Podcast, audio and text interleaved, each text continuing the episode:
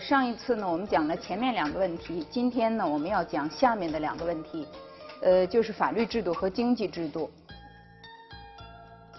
首先呢，我们来讲法律制度。法律制度呢，其实首先涉及到的是唐代的法典体系。这个法典体系呢，基本上可以说是由律令格式这四个序列构成的。所以呢，我们就先从律令格式讲起。呃，上一次我们在讲唐代的中央官僚制度的时候，就已经说过，呃，以往呢，学界都会说唐承隋制，就是隋代的很多制度呢，在唐代得到了继承。在以前我们讲隋文帝的开皇律的时候，也曾经提到过，实际上呢，隋的法典体系在唐代呢，也有一个继承和完善的过程。那么刚才我们说到了唐代的法典体系，具体来说，我们可以把它概括为律令格式这四个方面。呃，对于律令格式呢，其实在唐代的时候、宋代的时候都有人呃做过总结。嗯，在这里我们看到的是《唐六典》里边对于律令格式的一个说法。基本上呢，我们可以看到，什么叫做律呢？律其实就是以往我们会说到的刑律，这个处理一些刑事案件的时候，它的一些定罪的依据，这个呢就是律。而令是什么呢？令是要所谓的设范立制，就是要建立一些规范，建立一些制度。所以呢，我们可以看到唐代这一个时期呢，呃，有很多研究者都把它称之为律令国家，也就是说呢，它是。兼重律和令的，律和令都被看得很重，而且影响都很大。但律和令显然是有关联的，但是它们也有不同。不同在什么地方呢？正面的建设就是告诉你要怎么做，这个是通过令来表述的。但是你如果对于令不能严格遵守，你有违反令的情况，有违背令的这样的一些呃犯法的行为，那么是要通过律来进行处罚。所以律和令呢是相辅相成的，一个是从正面建设了一些制度，一个是从反面来惩罚那些不能遵守制度或者说违抗这个制度的行为。这个“格”呢，“格”这个字其实我们应该还是比较熟悉。比方我们知道这一个字它比较原始的一个意义呢，其实它有这个纠正和匡正的意思。所以呢，我们在这儿讲。格是干什么用的呢？它是一些规定，这些规定呢是用来禁止那些奸邪的行为的，是用来禁止那些奸邪的行为的。但是实际上呢，我们知道，在这个规章制度里面啊，有破就必然有利。你有禁止的，其实你就要说你不能这样做，那么要怎么做，对不对？所以这个格呢，实际上从这个。纠正和匡正这样的一个意思里边引申出来，它又变成了一些规矩，变成了一些法式，变成了一些标准和原则，变成了一些标准和原则。因此呢，我们可以看到，在唐代的时候，经常有这样的情况，就是说违背了原来的规定，那么在这个制度里面，还有这个国家政府皇帝他们颁布的这个诏敕里面。一方面呢，他会说禁止什么行为；另一方面呢，他会说要怎么做，要怎么做。这些要怎么做的规矩，把它整理起来，这个就是格，这个就是格。那么事是什么意思呢？我们看到这个里边说事以鬼物成事，其实呢，鬼物成事的意思就是一些事情的实施细则，它也是一些正面的规定，但是它跟令不完全一样。它是一些细则，很仔细的告诉你这个事情的操作的方式、操作的步骤。所以我们现在其实经常看到有一个词叫做格式，对不对？格式实际上呢，就是把格和式放在一起，它就是一些操作的时候的具体标准，一些具体的原则。那么总体来讲呢，我们可以说令和事是从正面。制定的规章制度，而律和格是禁止那些负面行为的措施。总起来，我们可以这样讲。那么唐律的原则呢，四库提要里边是说唐律依准乎礼，就是说唐律的原则是根据礼制的原则来的，是根据礼制的原则来的。或者呢，也有学者说唐律的精神呢是以礼为本，礼法并用。我们知道这个唐律啊，其实它是一种判案的依据，对吧？现在我们是说律令格式，我们分别讲。现在我们讲律的部分。律呢，刚才我们就说了，它是一种刑法典，它是判案的依据。那么真正在法官审案子的时候，是以这个法典为重的，它是跟着法典走的，而不是跟着礼经走的。就是他断一个案子，他不是说儒家经典里怎么怎么说，所以你这个要判几年，而是跟着法典走的。那么既然是这样，为什么我们说它是以礼为本的呢？为什么我们又说它是以以礼为本的呢？这个最主要的呢，是因为。礼的这样的一种基本的观念，礼这样一种基本的观念，是当初制定这些律令的时候，制定这些律条的时候，它的一种指导思想。那么这也就像《唐律疏议》里边所说的，德礼这个德，道德和礼制，这个呢是政教之本。什么是政教呢？政教其实就是政治和教化啊，政治和教化。那么。礼制呢是教化的根本，而刑法也是政治和教化里所不可缺少的。这两个方面呢是相辅相成的。所谓的相需，就是哪一个都离不开彼此，啊，两个呢是相辅相成的。所以呢，我们可以看到礼和法在当时执行政教这样一个总体的原则底下是互补的，那是互补的。所以呢，我们说它是礼法并用的。这个唐代早期的时候，武德我们知道是唐高祖的年号，从武德到贞观，再到永徽，永徽是谁的年号？唐高宗的年号。那么这三个皇帝在位的期间，都曾经重新改定这个律，就是重新修订过这个律。那么后来呢，到了开元年间，也曾经改定过律。但是开元之后，这个改定律这样的一个频率就不像早年那么高，长期以来没有再动这个律，没有再动这个律。那么一方面呢，可以反映出来当时这个律已经相对来说比较稳定了；另一方面，也让我们看到对应当时的社会形势，对应那些新出现的局面，已经开始有了更多的法律手段。而不完全倚重于律了，而不完全倚重于律了。那么，特别是刚才我们说到的这个帝王针对临时的事情所下的这样的一些诏敕，这些诏敕整理而成的这个格，在这个时候呢，逐渐逐渐的在开元以后，他们的这个法律地位逐渐的上升起来了。这个是四库里边的《唐律疏议》。《唐律疏议》呢，其实现在传下来的本子很多，是这个从宋代的课本，一直到这个清代的这个本子，有很多的本子。那么我们在这儿呢，其实只不过是举一个例子来看。呃，我们在这儿看的是什么呢？就是现在我们看到的《唐律》，其实呢都是《唐律疏议》这一部书。那么《唐律疏议》这一部书，为什么它又叫疏议呢？实际上我们可以看到。在当年，就是在唐代的时候，他们自己并不把自己建设的这个律称之为唐律，并不把自己称称之为唐律。那么那个时候呢，就是哪一个年代的，就是什么律？武德律、贞观律、永徽律，这个叫做唐律，其实是后来的人把它认定为唐律，因为它是唐代的时候修的律。那么这个律呢，以前我们刚才说了，它以前叫做永徽律，这个律。它产生了以后，因为律条是比较简单的，它的文字比较扼要，那么针对这个律条呢，就要做出一些解释。这个解释呢，就叫做书。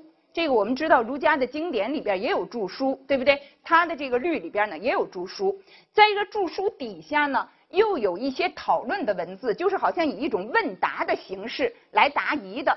其实这个呢，有点像我们现在，比方说高院，它也会有一种司法解释，对吧？也有一种司法解释，它其实呢也是回答当时的问题的。那么这样的一个原来叫做永徽律的，在这个律文的后面又有一些解释的文字。这个解释的文字呢，就叫做书意，就叫做书意。所以呢，唐律书意这个名称其实是这样得来的。那么我们可以看到，早期的唐律书意，其实那个意是现在我们看的这个四库里边的这个意，大意内容大意的这个意。到后来呢，变成了这个言字旁的意，其实固定为言字旁的意，这个是清代以后的事情，才固定为变成这个言字旁的议论的议。那么唐律疏议呢，呃，这里边我们看到的这个顶格起的这些部分，都是律文，都是当年的正式的律文。这个退格的，这个退格的，这个呢是当时的解释，就是当时的书意。而这个书意的文字和律文的文字一样。都是具有司法效力的。唐律呢，基本上是继承了隋代的开皇律，这个我们原来已经说过了。而隋律是在什么基础上形成的呢？陈寅恪先生觉得，它是在北朝的法典体系的基础上。特别呢，我们知道北朝是有北周和北齐了，对不对？隋呢，它虽然是在北周这样的一个系统上发展起来的，但是陈寅恪先生说呢，这个律。基本上是在北齐的基础上发展起来的，是在北齐的律文的基础上发展的。那么唐律呢，一共有十二篇，三十卷，五百零二条。唐律它不光是现存的最早最完整的中国古代法典，而且呢，它是中国古代历史上行用时间最长的一部法典，行用的时间最长。它不仅是影响唐代整个一代。而且大家如果把它和宋代的法典，就是和宋刑统去比较一下，我们可以看到宋代的律文基本上是延续唐律的，基本上是延续唐律的。所以呢，它的这个影响力，那当然不光是在唐朝的范围里边了，在东亚这个圈子里边也有影响，就是这个唐律。那么唐律里边呢，基本上它是把这个刑罚呢分成。呃，从轻到重的这样的十个档次。另外呢，最严重的呢就是所谓的十恶。我们说十恶不赦，对吧？指的呢就是这个十恶。唐律里边有一项重要的原则，就是我们在这里看到的所谓的八义。这个八义呢，它是一种同罪异罚的原则。什么叫同罪异罚？就是说犯的罪过是一样的，但是人的身份如果不同。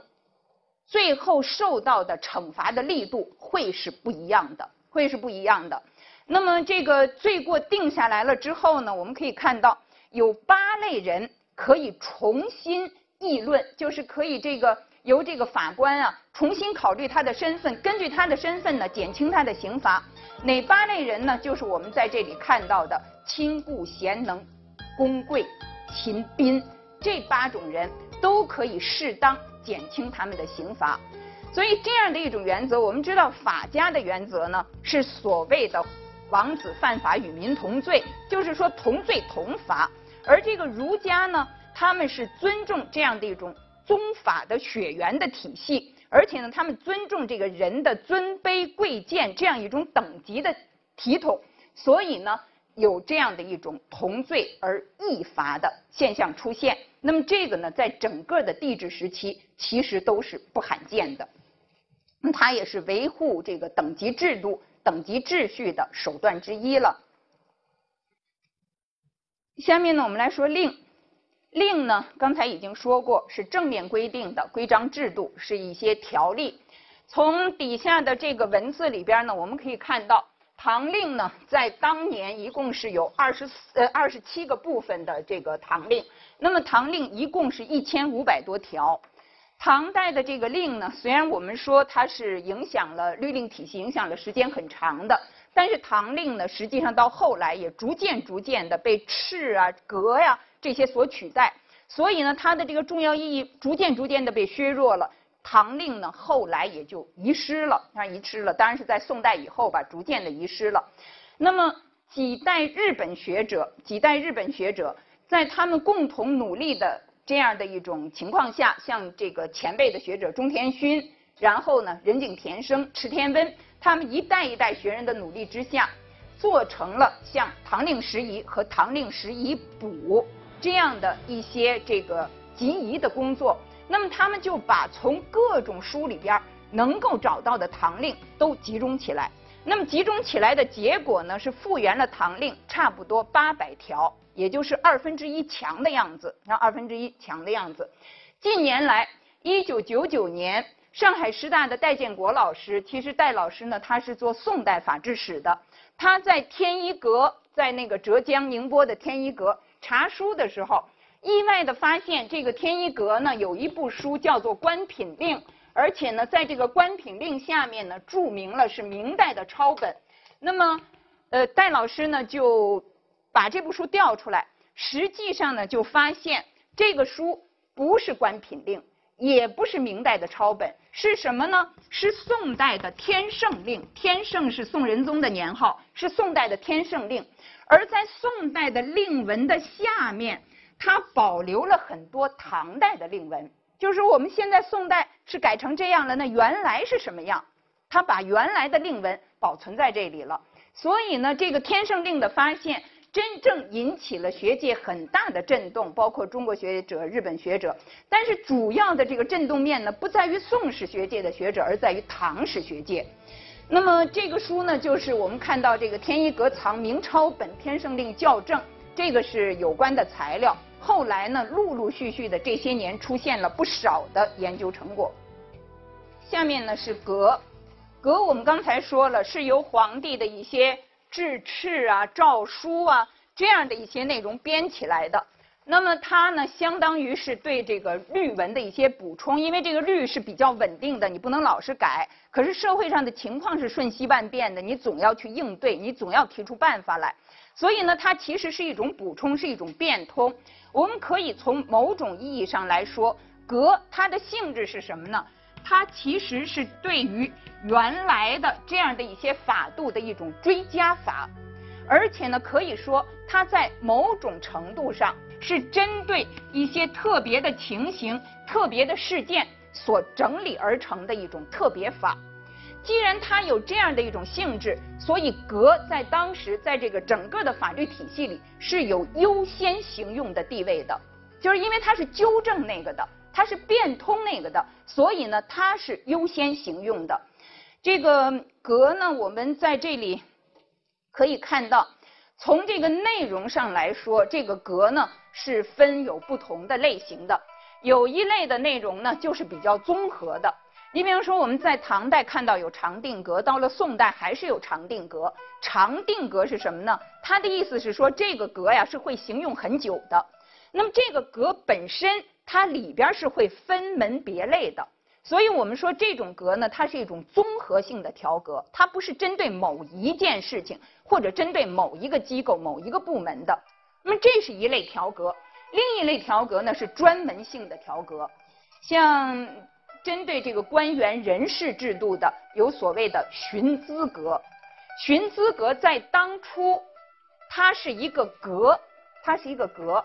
这个格是干什么用的呢？是来告诉你怎么遵循你的资历往上升迁的。以后呢，时间用的长了，资格反而成了一个词。那么这个是从内容的角度来讲。另外，从颁行的方式来讲，这些格一旦形成了以后。有两种情况，一种情况呢，这个格它本身，我们刚才说它是一些标准，对不对？它是一些，也是一些规章。有一种情况呢，就是这个格它就是针对这一个部门的。那么这个格的这个文字出来了以后呢，就留在这一个部门，由这一个部门来把握，由他们来行用。那么这个呢，就叫留司格，留在一个部门里。那么这留司格也可以叫做一司条贯。条贯是什么？条贯就是法条，就是法律的条文，就是法律的条文。那么跟流思格不同的有另外一种格，就是散颁格。这个不是内容的不同，而是它针对面的不同，是它散布、发布出去的颁布形式的不同。散颁这是什么意思？跟一司不同的流思不同，散颁什么意思？比较哎，比较广阔的分散的，也就是说普遍行用的、普遍颁布、普遍行用的，这个叫做散颁格。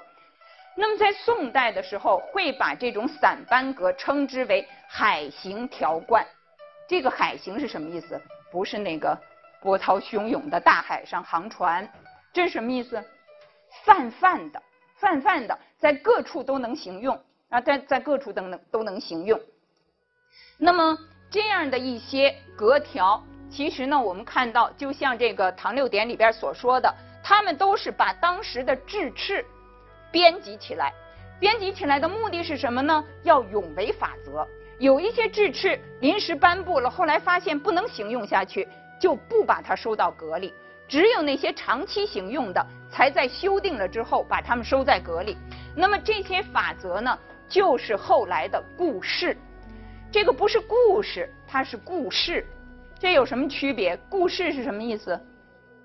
其实是一种可以援引的成立一些案例啊，前过去的一些这个例证。底下呢，我们来说一下这个事。事呢，刚才我们讲了，它其实就是一些行政方面的执行细则。在这里，我们看到的是这个开元水部事。水部是呃吏户礼兵刑工工部的其中的一个这个工部里边的一个司，那么是他的水部司制定的这个事。那么是什么年间制定的呢？是开元年间制定的，所以我们称它为开元水部事。这个也是敦煌文书里边留下来的。这个原卷现在藏在法国巴黎的法国的国家图书馆。那么我们也能看到，这个文字呢还是相当的完全的。呃，这个原卷里边呢，我们当然这个录文的我们也可以了解到了，这个里边的那个规定，比方说他说到这个敦煌有很多的水渠，有很多的水渠，而且呢这些水渠上呢都有很多的斗门。这个斗门要怎么开、怎么放，什么时候开、什么时候放，这个水渠的水要怎么管理，等等，就是细致到这个程度的内容，都会在水部事里出现。那么总体来讲呢，我们刚才说了这个律令格式的问题，以理入法，法律的儒家化，这是一个历史的过程，就是说在历史上呢，经过很长的阶段。那么唐代的这个律令体系呢，像原来屈同祖先生早就说到过的，在一定的程度上呢，可以说是用法律的工具强制的推行一些礼的原则啊，推行一些礼的原则，或者呢，也可以说是礼制这样一些原则的法典化。那么这样的一种礼制原则的法典化，应该说呢，反映着中国古代的。法典体系走向成熟的这样的一个过程，而且呢，这个很多国家的学者呢，都把唐代称之为律令国家。也正是因为这个律令体系在整个的国家政治活动里边所起到的重要作用。那么这样的一种原则，对于后来的宋元明清各代呢，也都形成了很深刻的影响。